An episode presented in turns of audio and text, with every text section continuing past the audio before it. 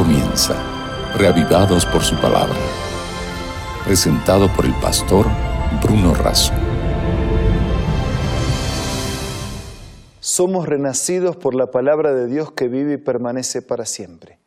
En esa necesidad y en esa disposición de la palabra de Dios para nosotros, nos encontramos todos los días para ser reavivados por su palabra.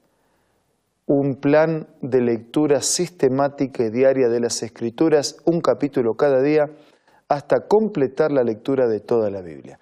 Hoy nos dedicamos a Primera de Crónicas capítulo 16, pero antes pidamos la bendición de Dios. Padre nuestro que estás en los cielos, al estudiar tu palabra, pedimos tu bendición a fin de comprenderla y aplicarla a nuestra vida. Lo hacemos en el nombre de Jesús. Amén. El capítulo 16 de Crónicas nos dice que trajeron el arca de Dios y la pusieron en medio de la tienda que David había levantado para ella. El arca es el mueble, era el arca, el mueble que hacía visible la presencia de Dios. El arca contenía la ley, la palabra, los mandamientos de Dios y por lo tanto era el mobiliario que hacía visible la presencia de Dios y dice que la pusieron en el medio. ¿Por qué Dios tiene que estar en el centro? Dios tiene que ser el centro de una congregación, el centro de una iglesia, el centro de una familia, el centro de una vida. La pusieron en medio de la tienda que Dios, que David había levantado para ella.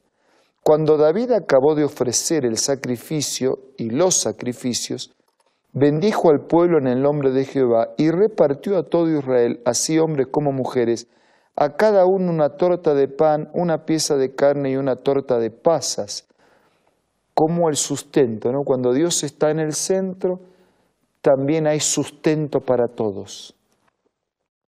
Versículo 4 dice, puso delante del arca ministro de los levitas para que recordaran, confesaran y alabaran al Dios de Israel. El ministro, el pastor, el dirigente, el líder religioso tiene la responsabilidad de recordar, de confesar el nombre de Dios y de alabar al Dios verdadero.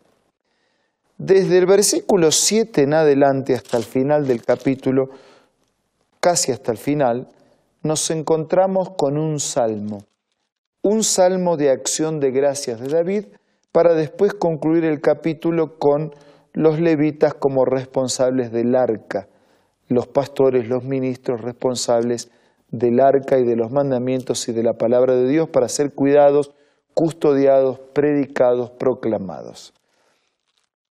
Los salmos son algo así como canciones nos han llegado la letra, aunque no nos haya llegado la música.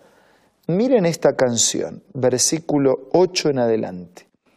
Alabad a Dios, invocad su nombre, dad a conocer entre los pueblos sus obras. Versículo 9, cantad salmos, hablad de todas sus maravillas. Es un salmo de gratitud, es un salmo de alabanza, es un salmo de reconocimiento, es un salmo de que sitia a Dios en el lugar que le corresponde, dándole tributo, honra y loor por quien Él es. Versículo 10. Gloria, gloriaos en su santo nombre, alégrese el corazón de los que buscan a Dios. Buscad a Jehová y su poder, buscad su rostro continuamente. Quien pone a Dios en primer lugar, quien lo alaba, quien lo reconoce, es una persona cuyo corazón se llena de alegría, de gozo, de paz, de perdón. Versículo 12. Acordaos de las maravillas que ha hecho de sus prodigios y de los juicios de su boca. O sea, dice, no se olviden, ¿no? De las maravillas, de las bendiciones que él ha hecho. Versículo 14. Jehová es nuestro Dios, sus juicios están en toda la tierra. Él se acuerda de su pacto perpetuamente y de la palabra que mandó para mil generaciones, del pacto que concertó con Abraham y de su juramento a Isaac, el cual confirmó a Jacob por estatuto y a Israel por pacto sempiterno. Dice, acuérdense de Dios, porque Él no se olvida. ¿eh? Acuérdense de Dios porque Él se acuerda permanentemente de la promesa, de la palabra que dijo, del pacto que ya hizo con vuestros padres. Versículo 18. El resumen de la promesa de Dios es esta. A ti te daré la tierra de Canaán, la porción de tu heredad. O sea, la herencia, la tierra nueva, la vida nueva, el futuro. Cuando ellos eran pocos en número, pocos y forasteros, es decir, eran pocos y forasteros, eran extranjeros, eran nómades, y andaban de nación en nación y de reino a reino, no permitió que nadie los oprimiera. Antes, por amor de ellos, castigó a los reyes. Dice, ¿se acuerdan cuando eran pocos, cuando eran forasteros? Pero ni siquiera si Dios permitió que los oprimieran. Castigó a los reyes que pretendían el mal de ustedes. Dijo, no toquen a mis ungidos. Dijo Dios, no hagan mal a mis profetas. Por eso, canten a Dios toda la tierra, proclamen de día en día su salvación, canten entre la gente su gloria, entre los pueblos sus maravillas, porque grande es Jehová, digno de suprema alabanza y más temible que todos los demás dioses, porque todos los dioses de los pueblos son ídolos, mas Jehová hizo los cielos. Dice, el Dios que los liberó, que los salvó, proclamen de día en día su amor y su misericordia, reconozcan la salvación y las maravillas que Él ha obrado. Él es digno de alabanza, no los otros dioses que no son dioses porque no existen.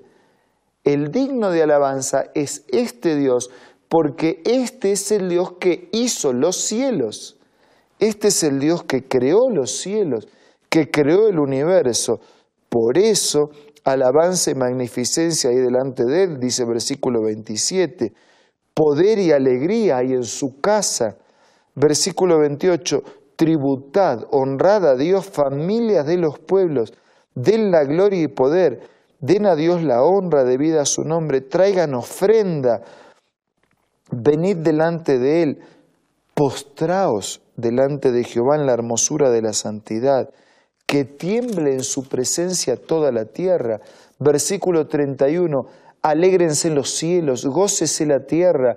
Versículo 32, resuene el mar y su plenitud, alégrese el campo. 33, cantarán los árboles de los bosques. 34, aclamad a Jehová porque Él es bueno, porque su misericordia es eterna. Y decid, sálvanos Dios, salvación nuestra recógenos, líbranos de las naciones, para que confesemos tu santo nombre y nos gloriemos en tus alabanzas. Bendito sea Dios, Dios de Israel, de eternidad a eternidad. Y dijo todo el pueblo, amén, y alabó a Dios. Qué salmo maravilloso en medio de las crónicas un salmo que reconoce la grandeza, el poder de Dios, que reconoce la inmutabilidad de su promesa, que admite la grandiosidad de los hechos majestuosos y maravillosos que significan cuidado, protección, liberación, perdón, esperanza. Qué salmo maravilloso. Porque no es solo la experiencia de un registro histórico del pasado, esta puede ser también su experiencia y la mía. Nosotros también podemos hoy reconocer la grandeza, el poder, la gloria de Dios. Nosotros también podemos alabarlo, reconocerlo en nuestra vida. Nosotros también podemos pedir, Señor, líbranos, redímenos, sálvanos de la tierra. Y el Señor, como lo hizo en lo pasado, actuará. En el día de hoy, dándote fuerzas para sobrellevar la carga pero actuará también llenando tu corazón de esperanza, porque muy pronto Él va a intervenir definitivamente, cerrará para siempre el paréntesis de pecado, y todo será gloria, y todo será belleza, y todo será vida para siempre. Anímese, crea, confíe, alabe a Dios, pida que Él intervenga en su vida y Él lo va a hacer. Y esa intervención va a significar para usted vida y vida para siempre. En estos momentos de silencio, hable con Dios a través de la oración.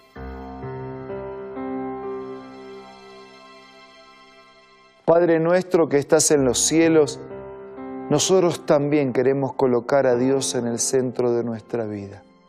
Nosotros también queremos ofrecerte con nuestra vida un salmo, un salmo de alabanza, un salmo de gratitud, un salmo de confesión, un salmo de aceptación de tu persona y tu presencia en nuestra vida. Señor, sálvanos, redime, fortalece nuestra vida y condúcenos hacia la eternidad. Bendice a todos nuestros amigos. Te lo pido y agradezco en el nombre de Jesús. Amén. Reciba hoy nuestro abrazo cariñoso, respetuoso, pero sobre todo reciba el abrazo amoroso y poderoso de nuestro Dios. Y viva con Él. Viva el día abrazado del Señor. Nos reencontramos mañana para seguir siendo reavivados por la palabra de Dios. Esto fue Reavivados por su palabra, presentado por el pastor Bruno Razo.